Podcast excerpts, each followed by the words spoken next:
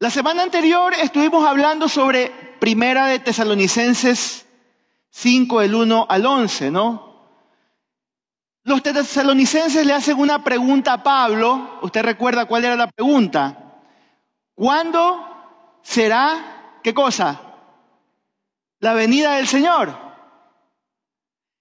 Y usted recuerda que la misma pregunta que le hicieron los tesalonicenses a Pablo, los discípulos se le hicieron al Señor.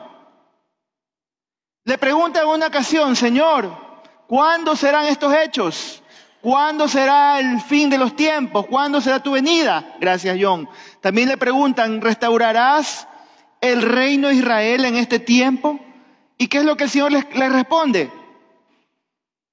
No les toca a ustedes saber los tiempos, ni las sazones, ni los planes que Dios el Padre lo sabe en, en su sola voluntad, Él lo sabe. Pero Él les dice lo siguiente, más importante que, que ustedes sepan el día exacto o la temporada o el momento exacto que Él venga, el Señor les dice, ¿saben qué es más importante? ¿Saben qué es más importante para nosotros el día de hoy?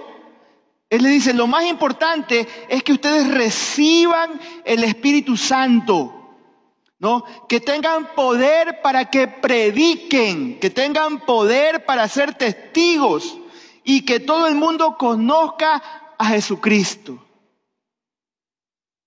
Más importante de que tú estés viendo videos en YouTube o que estés escuchando a charlatanes, o que estés escuchando a tantas cosas que te confunden, más importante que cualquiera de estas cosas es que tú y yo procuremos convertirnos en discípulos del Señor, llenos del Espíritu Santo y que nos dediquemos a testificar la palabra de Dios, como lo dije hace un rato, a todo el mundo que se nos pase por delante. Esa, es la tarea a la que tú y yo debemos dedicarnos, más que cualquier cosa, mi hermano, mi hermana. En vez de estar preocupados de otras situaciones que no son tan importantes. De hecho, por favor, ayúdame, Davidito. La semana que viene voy a predicar el anuncio. Esto lo aprendí de mi pastor. Predica el anuncio porque es bueno para la gente. El próximo sábado tenemos este, este taller. Este taller va a estar fuera de serie, mis hermanos. Espectacular. Vamos a, el, el taller se llama Pescadores echando las redes. Está dirigido a toda la iglesia. Todos ustedes, las puertas están abiertas para que usted venga. Pastor, tengo, tengo semanas de convertido, tengo meses de convertido. Es justo lo que tú necesitas. ¿Sabes por qué? Porque estás en tu primer amor. Estás queriendo conocer más de Cristo y estás queriendo que todo el mundo conozca lo que a ti te pasó te vamos a dar las herramientas para que tú puedas eficazmente presentar el Evangelio unido con tu testimonio. Va a ser una bendición para tu vida. ¿Para quién también va dirigido? A los graduados de la Escuela de Crecimiento y Discipulado. ¿Por qué? Porque si tú ya te graduaste de la Escuela de Crecimiento y Discipulado, tú estás listo para qué? para empezar a liderar a otras personas y empezar un grupo. Pastor, ¿cómo hago para que esas personas nuevas puedan venir a Cristo? Ahí están las respuestas, el taller.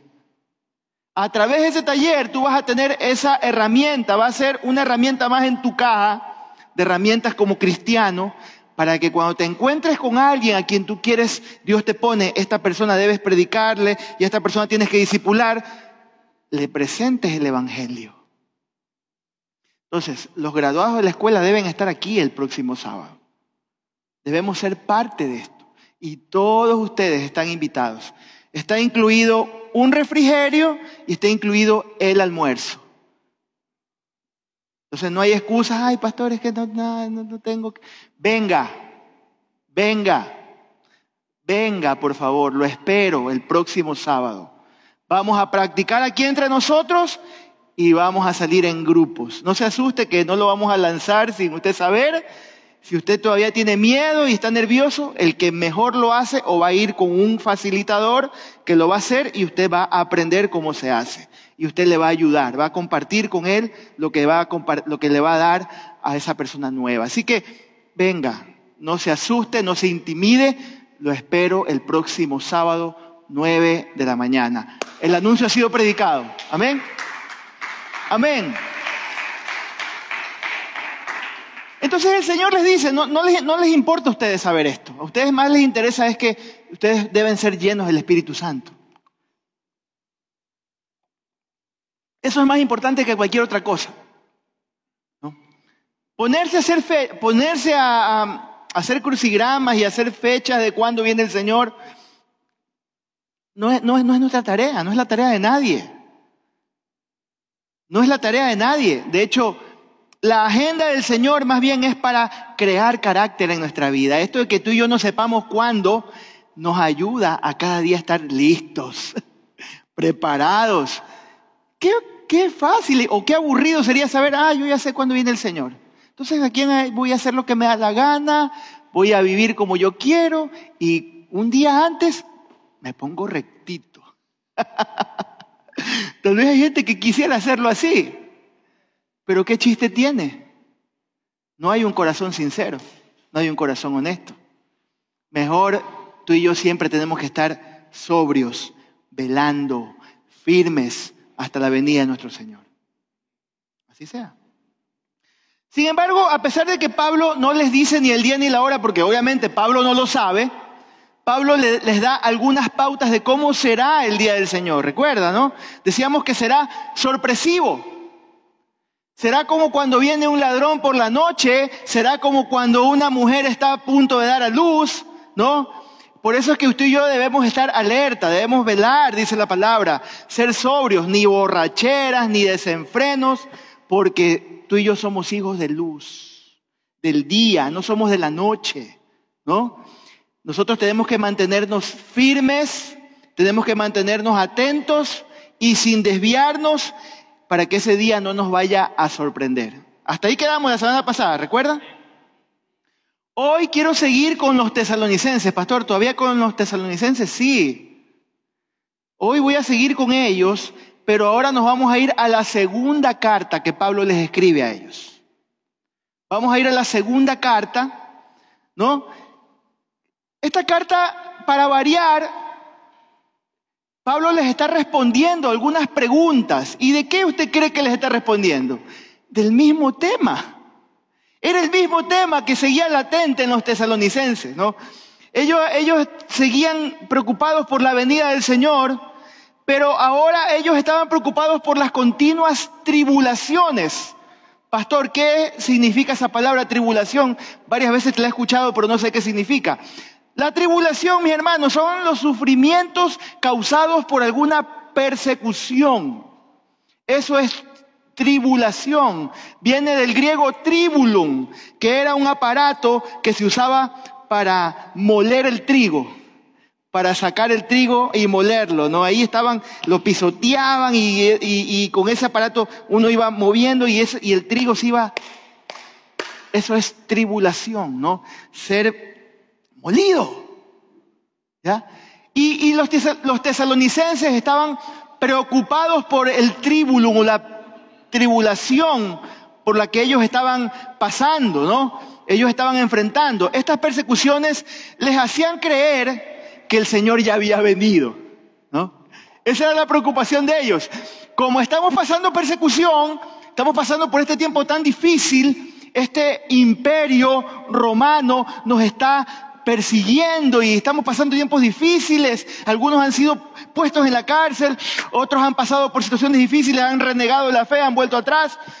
Entonces quiere decir, como estamos en esta gran tribulación, el Señor ya vino, pues Pablo. Ellos estaban confundidos, estaban asustados, ¿no? Ellos estaban sufriendo la ira de la cual esperaban ser librados. Porque Pablo ya les había hablado de esto, ¿recuerdan? Pablo siempre les dice, recuerdan que cuando estuve con ustedes yo ya les hablé de esto, les dice. Entonces ellos están confundidos. Como estamos siendo tribulados, ya vino el Señor. Y nosotros no estamos siendo librados de esta situación, no hemos sido arrebatados, aquí nos hemos quedado. Ellos están pensando de esta manera. Por eso Pablo trata de tranquilizarlos, mis hermanos. ¿no? Y les asegura que el día del Señor no había venido aún, Y que no vendría antes de que sucedieran algunos acontecimientos, antes de que sucedan algunas cosas. ¿Cuáles son esas cosas? Bueno, leamos el texto. Primero vamos a leer el texto para ver qué nos dice. Segunda a los tesalonicenses, capítulo 2, versículos del 1 al 9. Lea y vamos a tenerlo en pantalla, presta atención. Ahora bien, hermanos, en cuanto a la venida de nuestro Señor Jesucristo y a nuestra reunión con Él, les pedimos que no pierdan la cabeza ni se alarmen por ciertas profecías ni por mensajes orales o escritos supuestamente nuestros, que digan, ya llegó el día del Señor. No se dejen engañar de ninguna manera, porque primero tiene que llegar, primero tiene, tiene que llegar la rebelión contra Dios. Hay una, hay una palabra que se dice apostasía, es la palabra, ¿no? Ahí. La rebelión contra Dios y manifestarse el hombre de maldad el hombre de maldad. Quédese con eso. El que está destinado a la destrucción. Este se opone y se levanta contra todo lo que lleva el nombre de Dios. Ahí es Dios con D grande, mil disculpas, ¿no? O es, objeto de adoración, hasta el punto de adueñarse del templo de Dios y pretender ser Dios. Váyase imaginando cómo serán las cosas. ¿No recuerdan que ya hablaba de esto cuando estaba con ustedes? Bien saben que hay algo que detiene a este hombre, a fin de que el que se mantiene, perdón, a fin de que él se manifieste a su debido tiempo. Versículo 7. Es cierto que el misterio de la maldad ya está ejerciendo su poder, pero falta que sea quitado de en medio el que ahora lo detiene Versículo 8. Entonces se manifestará aquel malvado a quien el Señor Jesús derrocará con el soplo de su boca y destruirá con el esplendor de su venida. ¿Cuántos dicen amén? El malvado vendrá por obra de Satanás con toda clase de milagros, señales y prodigios. ¿Está clara, está clara la, la lectura? Amén. ¿Qué estaba pasando aquí, mis hermanos? Corría un rumor de una profecía dicha por Pablo. Los tesalonicenses estaban pensando que era así, que ya llegó el día en el que el Señor volverá, ¿no? Y Pablo les dice, eso es mentira. Yo no he dicho, no he escrito, ni he enseñado eso. Es lo que él está, está desmintiendo ese rumor que andaba por ahí, ¿no? Y había llegado a Tesalónica, ¿no? Él les dice, no se dejen confundir por estas mentiras. Yo no he dicho eso. Yo no he escrito ninguna carta. Decían que Dios le había revelado a Pablo y que Pablo había empezado a hablar a las iglesias de que ya el Señor había venido y eso era mentira. Ellos estaban confundidos y estaban escuchando, como muchas veces lo hacemos en, la actualidad, personas que no debemos escuchar. Gente a la cual no se debe escuchar. Los, los tesalonicenses estaban escuchando gente a la que no se debe escuchar. Y yo le digo esta mañana, mi hermano, no se deje confundir por las mentiras que se dice. ¿no? Yo siempre hago este énfasis, mis hermanos, siempre lo digo. No, si en los tiempos neotestamentarios había muchos falsos profetas y maestros ya, ahora se han multiplicado. Ahora hay por todos lados. Son personas que sin darse cuenta o tal vez dándose cuenta, escuchan doctrinas de demonios. Sus enseñanzas tienen el propósito de confundir, de apartar del rebaño a las ovejas, pero también asustar, mis hermanos. Amados, no escuches cualquier doctrina. No escuches a cualquier charlatán, no escuches a cualquier mentirosa, porque no solamente son varones, también hay muchas que han salido por ahí, que se creen las superprofetas y andan diciendo cosas que no son. No escuches a cualquier charlatán ni cualquier mentirosa. Y Pablo les dice, antes de que el Señor venga, deben pasar tres cosas. ¿Cuántas cosas deben pasar? Tres cosas. Presta atención. Número uno, el arrebatamiento de la iglesia, que usted y yo ya lo hemos visto por dos semanas. Lo primero que va a pasar, según como Pablo lo está diciendo ahí, no me lo estoy inventando, yo estoy tratando de enseñar conforme a lo que me enseña el orden bíblico que está en la palabra de Dios. Lo primero que va a pasar es el arrebatamiento de la iglesia. Versículo 1, mire, cuando nuestro Señor Jesucristo regrese, nosotros nos reuniremos con Él. Por eso les rogamos, hermanos. ¿Qué es lo que Pablo les está diciendo? Hermanos, cálmense, calm down, les dice. Yo ya les expliqué en la primera carta que el Señor viene a arrebatar a los suyos, a llevárselos y a unirse con ellos, ¿cómo? En el aire. Los muertos en Cristo, ¿qué pasa? Resucitan primero y nosotros subiremos.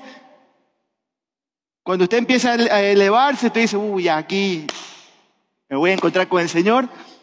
Se va a encontrar con el Señor, va a ser un gozo, una alegría, y como lo he venido diciendo, va a abrazar a sus seres queridos que ya partieron con Cristo. ¿No? Primero tiene que pasar esto, mis hermanos. ¿No?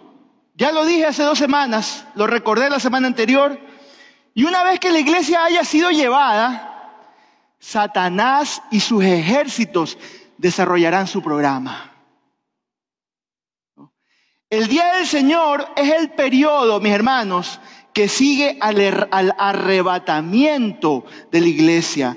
Este será un tiempo de tribulación. Ya les expliqué qué significa la tribulación para los que están en el mundo. Satanás y sus ejércitos, hermanos, estarán haciendo estragos en esta tierra y Dios enviará sus justos juicios, ¿no? Desde el cielo. Usted puede estudiar y le animo a que vaya a Apocalipsis desde el, desde el capítulo 6 hasta el capítulo 19. Ahí está. Usted va a ver sellos, trompetas. Pídale al Señor sabiduría, busque un comentario bíblico y usted va a ir entendiendo. La gran tribulación que va a pasar este mundo. Apocalipsis 6, desde el capítulo 6 hasta el 19, ¿no? Ahí se describe todo este periodo, ¿no? Pero hay un detalle importante previo a la venida del Señor.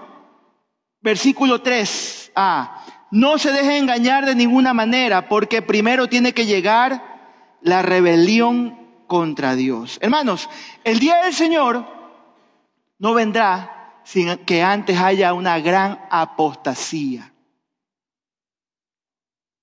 Pastor, ¿qué es la apostasía? Ya me enseñaste qué es tribulación, ahora dime qué es apostasía. ¿Tiene que ver algo con los dientes, alguna cosa de esta? No. Apostasía, ¿no? Se define como una deserción, abandono o desviación de la fe cristiana.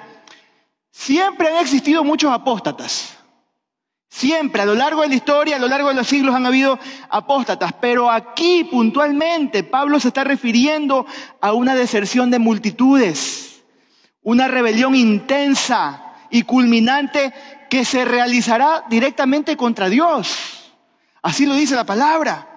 Ese suceso que va a pasar preparará el camino para que se manifieste el hombre de pecado o el anticristo.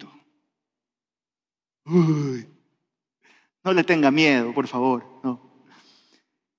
¿Cómo será la gente en, en los días de la gran apostasía? Timoteo. En Timoteo, las cartas de Pablo a Timoteo, podemos darnos cuenta de lo que Pablo le enseña y le dice proféticamente cómo serán los hombres en esa, en esa época, ¿no? ¿Cómo será la gente apóstata en aquel tiempo? Los hombres escucharán a espíritus engañadores le dejo ahí los textos. Ponga la siguiente, Davidito, por favor. Le dejo ahí los textos para que usted los lleve a la casa o tómele una foto para que usted lo, lo constate, mi hermano. Los hombres de aquella época que son apóstatas escucharán a espíritus engañadores. Número dos, abundarán las doctrinas de demonios. Pastor, pero eso ya está pasando en estos días, sí, pero en aquellos días se multiplicará, ¿no? ¿Cómo serán sus protagonistas? La tercera cosa. Dice, amadores de sí mismos, avaros, vanagloriosos, soberbios, blasfemos, desobedientes a los padres, ingratos, impíos, sin afecto natural, implacables, calumniadores, intemperantes, crueles, aborrecedores de lo bueno, traidores, impetuosos, infatuados, amadores de los deleites más que de Dios, tendrán apariencia de piedad, pero negarán la eficacia de ella. Así serán los días de la gran apostasía. Y este tipo de personas son las que van a ser los grandes apóstatas de, eh, de aquella época, de aquella temporada. Así será. Y esta gran apostasía va a ser nuestra antesala, va a ser la cuna, va a ser todo el terreno preparado para qué? Para que el hombre de pecado se manifieste. ¿Tiene sentido hasta aquí todo lo que les he compartido? ¿Está claro? Le voy a permitir a alguien que tenga una duda sobre el tema que me la pregunte. ¿Habrá alguna duda? ¿Estamos claros entonces? Amén. Amén. ¿Qué va a pasar después de la apostasía? Se va a manifestar el hombre de pecado. ¿No? En esta carta, Pablo no usa la palabra anticristo, pero Juan, el apóstol Juan, la usa varias veces. La usa en sus cartas y también la usa en el Apocalipsis. ¿no? En varias ocasiones se usa esta palabra. ¿no? Pero este es el nombre que usamos para identificar al último gran dictador mundial. El anticristo. El anticristo. A quien Pablo, ¿cómo lo designa Pablo o cómo lo describe Pablo? Como el hombre de pecado, el hijo de perdición y aquel inicuo, ¿no? Hermanos queridos, el prefijo anti viene del griego, viene de este griego que significa en contra y en lugar de. Satanás no solamente se opone a Cristo, Satanás ha querido siempre tener el lugar de Cristo, tener el lugar de Dios. Satanás quiere ser adorado, siempre ha deseado que a Él lo adoren, que a Él lo obedezcan, que a Él le den toda la gloria y la honra. Ese ha sido siempre el sueño de Satanás. Usted puede ir a Isaías 14, 14 y usted puede ver cómo se revela ese lucero de Dios porque quería ser como Dios. Y dice, dice, dice el Señor en el Nuevo Testamento, yo veía caer a Satanás como un rayo, por el orgullo, por querer ser como Dios. Satanás siempre ha querido tomar el lugar de y se opone a Dios. Y un día Dios le va a permitir que presente su obra maestra, el anticristo, a quien hará que el mundo adore a esa serpiente antigua y crea en sus mentiras. Así será. Así será. ¿Cómo será el anticristo en aquellos días, mis hermanos? Van a haber dos antagonismos, dos, dos realidades de su forma de ser. En primer lugar, el anticristo, hermano, será pacifista y será protector. Lo explico, présteme atención. En el principio, el anticristo será un líder pacifista de 10 naciones europeas, ¿no? comprometidos con proteger a Israel. Esto está en Apocalipsis, no me lo estoy inventando. Él va a hacer que 10 naciones se unan, haya una, ya hay una Unión Europea, no, no, no estoy tan claro si va a haber una nueva Unión Europea o se va a ratificar la Unión Europea, pero 10 naciones se van a unir ¿no? Para, y se van a comprometer para proteger a Israel. Él hará un pacto con los israelitas, él hará un pacto con la nación de Israel, en el cual promete protegerla, ¿no? Y permite reconstruir el templo. Qué interesante, aún el templo no está reconstruido. Recuerde esto, mi hermano. Cuando usted vea que el templo empieza a reconstruirse, ay, ay, ay. Permite que el templo se reconstruya. Y dicho convenio será por siete años. Lea Daniel, capítulo 7. Lea ahí lo que la palabra de Dios nos enseña con respecto a las semanas. ¿No? No quiero entrar en esos detalles porque tal vez los voy a confundir, ¿no? Pero ¿qué va a pasar? Va a haber un convenio y será por siete años. Y temporalmente, ¿sabes lo que va a pasar con este hombre? Es tan inteligente, tan inteligente, que hace que se resuelva la crisis que hay en Medio Oriente. Crisis que ha tenido milenios, dos milenios sin resolver esta crisis. Él tendrá la capacidad de resolver esta crisis de Medio Oriente e Israel, Israel podrá reconstruir el templo en tiempos pacíficos. ¿Recuerdan lo que decíamos la semana pasada cuando todo el mundo diga paz y seguridad? ¿Sí? ¿Recuerda esa parte? Que todo iba a ser todo paz y seguridad. Asumen los comentaristas, los estudiosos, que va a ser ese momento en el que Israel va a tener paz, va a estar protegido. ¿no? Hay gente que piensa que ellos van a apuntar a ese hombre diciendo, este es el Mesías a quienes hemos estado esperando. Este es el Mesías prometido. Porque, ¿qué dice la palabra en Juan 1? A lo suyo vino y los suyos no le recibieron. Entonces ellos aún están esperando a ese Mesías, ¿no? Y ese Mesías, ese falso Mesías, ya sabemos quién es, va a resolver esta crisis que hay con las naciones árabes, ¿no? Israel construirá su templo en tiempos pacíficos. Pero después, mis hermanos, manifestará su verdadero carácter cuando se apodera del templo de los judíos y demanda que el mundo lo adore. Entonces, en primer lugar, él va a ser pacifista y va a ser protector, pero en segundo lugar, él será destructor y será perseguidor. Mire esas dos, esos dos extremos de este hombre, ¿no? De este hombre de pecado. Será destructor y perseguidor. Los estudiosos concuerdan, mis hermanos, todo esto yo lo he investigado, lo sabía, pero estuve investigando esta semana para traer este mensaje.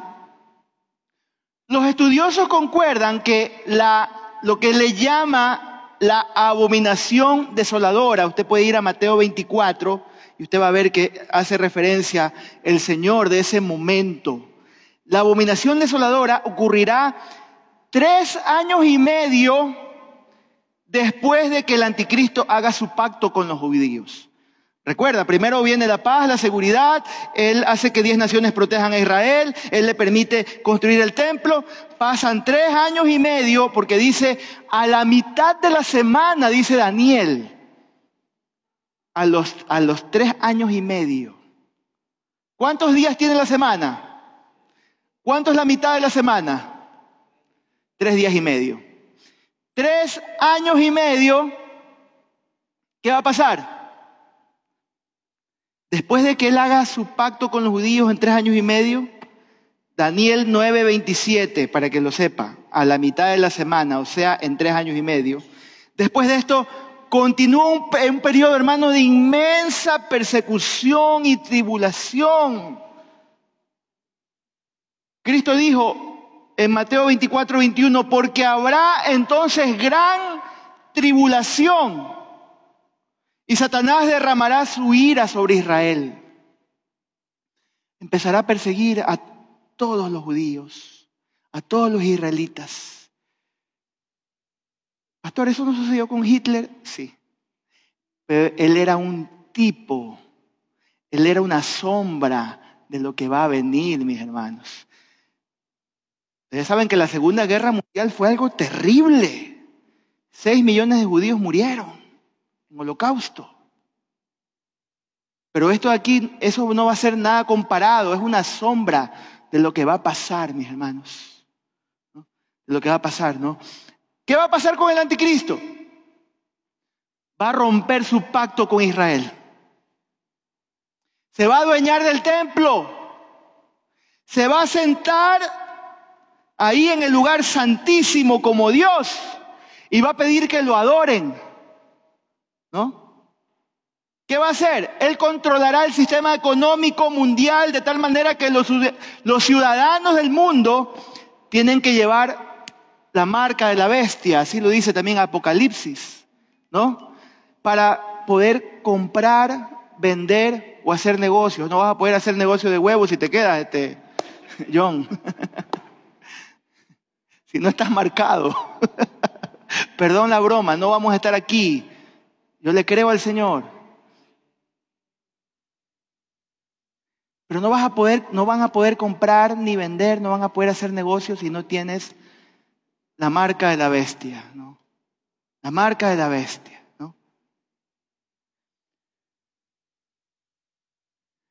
Sé que muchos están ahí, pastor, están ahí. Hermano, según Dios, se me salió un gallito, perdón. Hermanos, Dios obra según su calendario.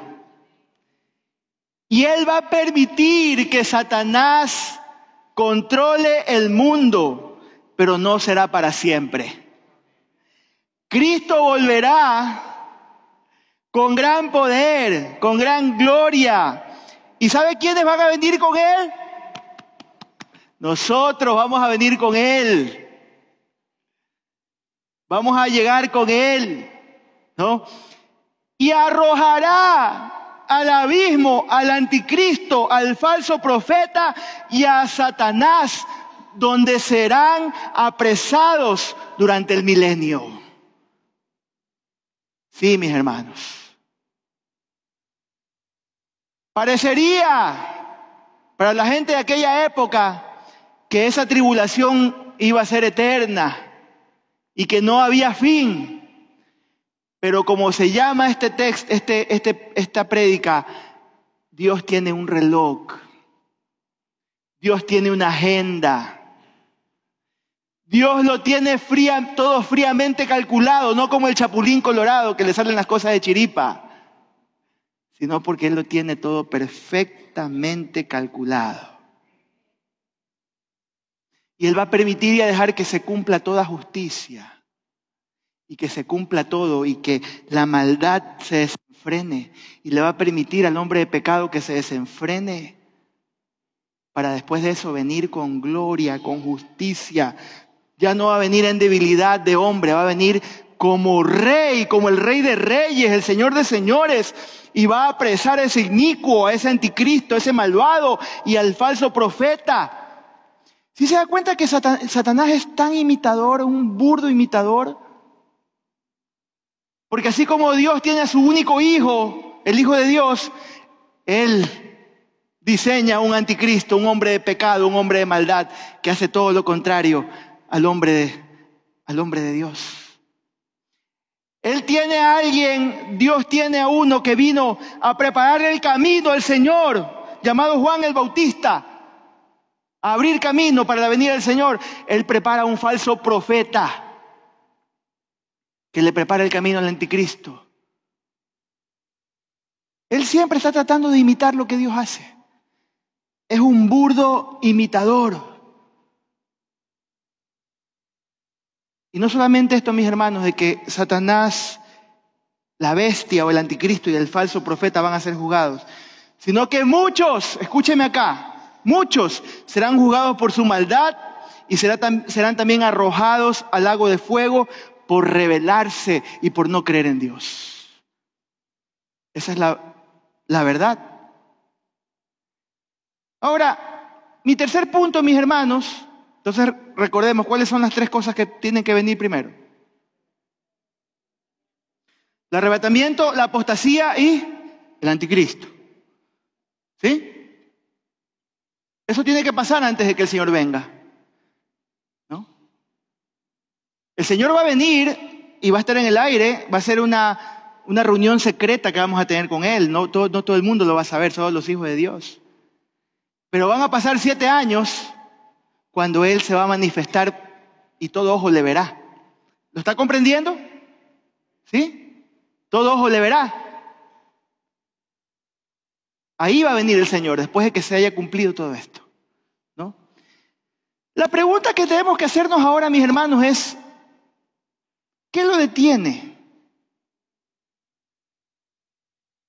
¿Qué lo detiene? ¿Por qué será quitado primero? El que, perdón, así dice el tercer, punto, el que lo detiene será quitado primero. Pero mi pregunta es, ¿por qué no podrá Satanás revelar al hombre de pecado antes del arrebatamiento? ¿Usted sabe por qué? Porque Satanás no puede hacer ni lo que quiere ni cuando lo quiere. Él tiene un poder limitado y una libertad limitada. Miren lo que dicen los versículos 6 y 7. Bien saben que hay algo que detiene a este hombre, a fin de que él se manifieste a su debido tiempo. Es cierto que el misterio de la maldad ya está ejerciendo su poder, pero falta que sea quitado de en medio el que ahora lo detiene. Pablo está diciendo que hay un poder que, que detiene la maldad del enemigo, que detiene que el enemigo no se manifieste en todo su poder. Pablo está diciendo aquí, hay algo que está pasando. Y aún hoy, hermanos, dicho poder está ayudando a que todo camine de acuerdo al calendario de Dios. Aún hoy. ¿Quién o qué es este poder que detiene al malvado? Es el Espíritu Santo, mis hermanos. Es el Espíritu Santo obrando a través de usted y de mí, la iglesia del Señor. Sí, eso es lo que detiene la maldad, ¿no? Eso es lo que detiene y Dios está obrando a través de su iglesia para cumplir los propósitos de Dios. Cuando la iglesia sea arrebatada, el Espíritu Santo, escúcheme, no lo malinterprete, no será quitado del mundo, pero será quitado de en medio. Se hará un paso al costado. ¿Me comprende? Hay gente que dice, no, el Espíritu Santo se va con la iglesia. El Espíritu Santo será quitado. Será, me, me hago un costado, pase usted, Señor. Haga lo que tenga que hacer. Y tengo argumentos fuertes para decir que así será, porque en el arrebatamiento habrán personas que vendrán a Cristo. Habrá, personas que, habrá mucha gente que vendrá a Cristo que no se dejará sellar, que, que pelearán hasta el fin y que, y, que, y que, no se dejarán convencer ni, ni, ni embaucar por las mentiras del anticristo. Entonces el Espíritu Santo, pase usted, Señor anticristo, ¿no? y dejará que Satanás y sus ejércitos trabajen. Yo no sé si usted se ha dado cuenta de algo importante en esta, en esta situación, y ahí lo, lo he escrito, mi hermano. El Espíritu Santo se mueve a través de la iglesia en el mundo. Y a pesar de que nosotros como iglesia, hermanos, tenemos debilidades y fallas, la gente que critica a la iglesia no entiende la presencia del pueblo de Dios en este mundo, ¿no? Cómo el Señor a través de su iglesia puede llegar a los inconversos y darles la oportunidad de venir y ser salvos. Ustedes somos ese agente de bendición, ese agente de cambio, ese agente que, como dice el Señor en Colosenses, Cristo, usted es la esperanza del mundo. Somos la esperanza del mundo. A través de nosotros, a través de nosotros la presencia de la iglesia, ¿qué está pasando? Está retardando el juicio de Dios que ha de caer en el mundo, mis hermanos. Ustedes lo están retardando, yo lo estoy retardando. Nosotros somos ese agente. Como por ejemplo Lot, ¿usted recuerda la historia de Lot? ¿No? Lot no era un hombre consagrado, mis hermanos, pero su presencia en Sodoma detuvo la ira de Dios. Los ángeles le decían, no, voy no puedo destruir esto hasta que tú no salgas de aquí, le dijeron. Es lo mismo que va a hacer el Señor. No voy a permitirle al enemigo desatar toda su ira y todo lo que él quiere hacer mientras está la iglesia con el Espíritu de Dios aquí obrando. Quiero terminar con esto, mis hermanos. Tú y yo somos la iglesia. y la persona del Espíritu Santo, que es Dios mismo, trabaja en ti y en mí, trabaja en nosotros, para que el mundo perdido se arrepienta, para que el mundo perdido venga a Cristo para salvación. Piensa en la magnitud de este papel. Es un papel importantísimo que tenemos, hermanos. Usted y yo somos socios del Espíritu Santo, con el respeto que se merece mi Dios, la tercera persona de la Trinidad. Trabajamos con el Espíritu Santo para que la misericordia de Dios opere en este mundo perdido. Por eso yo quiero decirle hoy para terminar, no se duerma. Proclame el Evangelio, salve las llamas a cuanto pueda, testifique de Cristo, hábleles el destino de perdición que les espera si no se arrepienten de la maldad, pero hábleles también del cielo, hábleles de lo que les espera, todo lo que les espera si solamente creen en Él y se arrepienten de su maldad y vienen a Cristo. Somos esos agentes que estamos deteniendo la maldad. Somos esos agentes que están regulando. Somos la sal y la luz.